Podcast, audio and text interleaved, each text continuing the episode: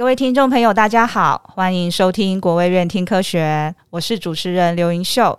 今天呢，我们很荣幸的再次邀请到国卫院群体健康科学研究所林玉轩副研究员及主治医师。林医师好，您就好，各位听众朋友们，大家好。林医师的主要研究专长在网络心理学和睡眠医学，同时呢，也致力于研发穿戴式的装置与手机程式哦。本身呢，更是一位临床的精神科医师。今天呢，借由这个机会呢，想请林医师带着听众朋友们一起来了解，如何能从每日使用的智慧型手机来解读出我们的日常生活行为。现今社会几乎是人手一机，常常都会不由自主的拿起手机滑呀滑的。在路上呢，更是能看到数不清的低头族。林医师呢，很早之前就已经观察到这样子的行为啊，更是已经开发出 No Addiction 作息足迹和行医记录器三套，分别与使用手机、睡眠和工作相关的手机程式啊。首先呢，请林医师。为我们简单的介绍这三套手机城市，并且分享您最初的一个研究发想吗？您怎么会想到说要研发这三种不一样的手机城市？有什么小故事在里面吗？谢谢主持人的问题啊。我们研发的啊手机城市，还有做的这些研究，其实都可以用一句话来涵括，就是能不能用手机得到的资讯，在手机上面记录到的数位足迹。就解读一个人从早到晚的所有的行为，透过看手机的记录，就可以解读一个人从早到晚的行为。嗯，呃，我们人的行为有哪些呢？哈，以前那个 我记得国中课本有讲哈，人的行为哈，你可以说呃，大概有三项了。好，那大概每天八小时是睡觉，啊，八小时是工作。八小时是休闲啊。那我们现在呃睡觉的时候呢，可能是你一天最长不用手机的时间。是，所以其实从你用手机和不用手机，可以去推出你大概是几点睡几点起来。啊，因为现在很多人他晚上睡前的最后一件事情，可能就是在床上打一下手机。早上起来第一件事情可能是手机有闹钟。是，简单这样来说，可以用你使用手机的时间点。推敲你的睡眠，好，这是第一项行为。嗯嗯、第二个行为是工作，好，那呃，现在疫情的关系，有很多人可能是在家工作，但是其实对大部分的很多上班族而言，他每天就是在某一个时间点，他会出现在一个固定的地方，然后呃，在某一个时间点离开他的啊、呃、那个工作的地点，回到家里，好，所以从这个呃他的地点，还可以去推敲说他的工时大概是几个小时。那每天呢，我们的休闲，现在的人绝大多数的休闲可能都是在划手机啊，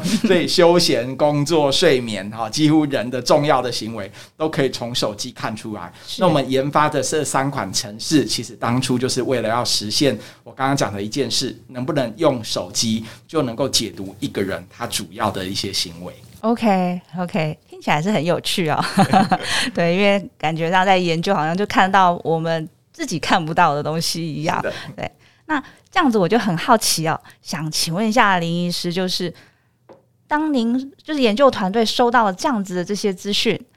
要如何来分析呢？因为我们没有办法去想象，就是说，哎，这些 data 就是这些资料，您是用哪一种方式来来分析它？那在这段期间，就是使用者在使用这些城市的时候，我们需要做些什么吗？或者是我们需要配合什么吗？我们刚刚讲到的用手机来解读一个人从早到晚的行为，好，其实有一个学术上面的名词叫做这个是分析一个人的数位足迹。是在分析数位足迹，特别是在做研究的时候，最重要的一个考量就是人的隐私。是，比如说你在某个时间点用了某些的软体，好，那可能呃你。并不一定想要被别人知道，或者你在哪个时间点上哪个网站，可能不见得会会想要让人家知道，或者你呃上了这个网站，或者啊输入了哪些关键字，哎，这个如果说被别人获取了，嗯，可能就会是一个新闻事件。所以在呃研究这种数位足迹的研究的时候，我花了非常多时间在思考一件事情，就是你在呃截取这些资料的时候，你要收资料收到什么程度？好。那我后来发现，我收资料，我只收三件事情。是第一个是你的手机荧幕有没有开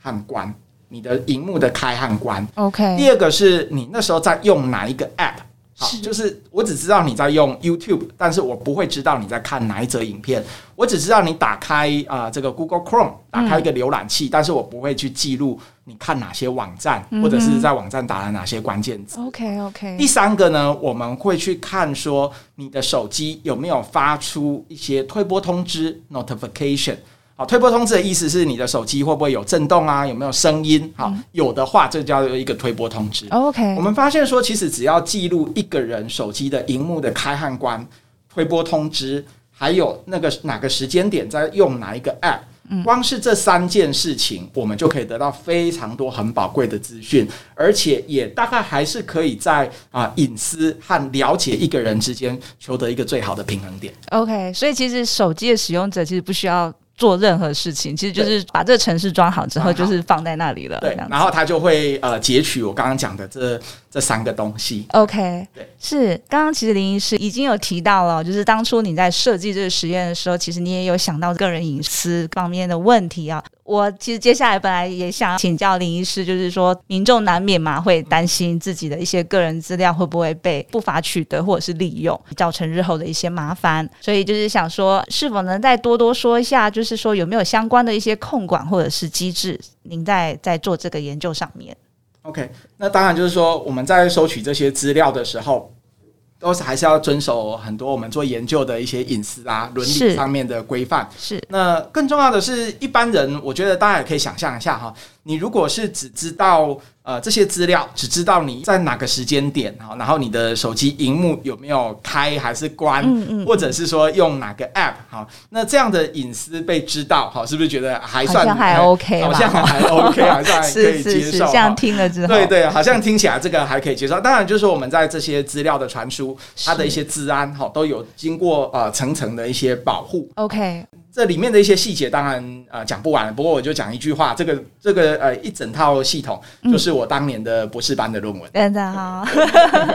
对，我的我的博士班就是把这个系统记录人的呃手机的。那个时间点，然后是荧幕开和关，然后哪一种的 App，还有 Notification 记录好，那这一套系统就呃，我我当时做完这件事情，我博士就毕业了。真的，你花了后续我的发展，也就是用这一套系统为一个基础来记录人的啊心理还有行为状态。OK，接下来就是说，您在这方面有没有最新的进展或者是发现呢？OK，是否可以跟我们分享一下吗？刚刚讲到的，呃，记录一个人一天从早到晚的心理和行为状态，哈，其实我们可以记录一些很简单的，也可以记录一些很复杂的，是。啊，像呃，刚刚主持人有介绍我的专长叫做这个网络心理学，